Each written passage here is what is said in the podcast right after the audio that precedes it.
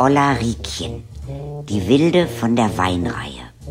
Kindergeschichten, gelesen von Katharina Thalbach.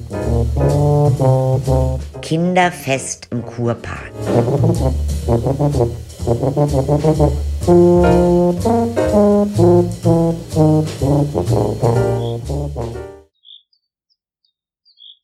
Einmal im Jahr im Kurpark gab's ein Kinderfest.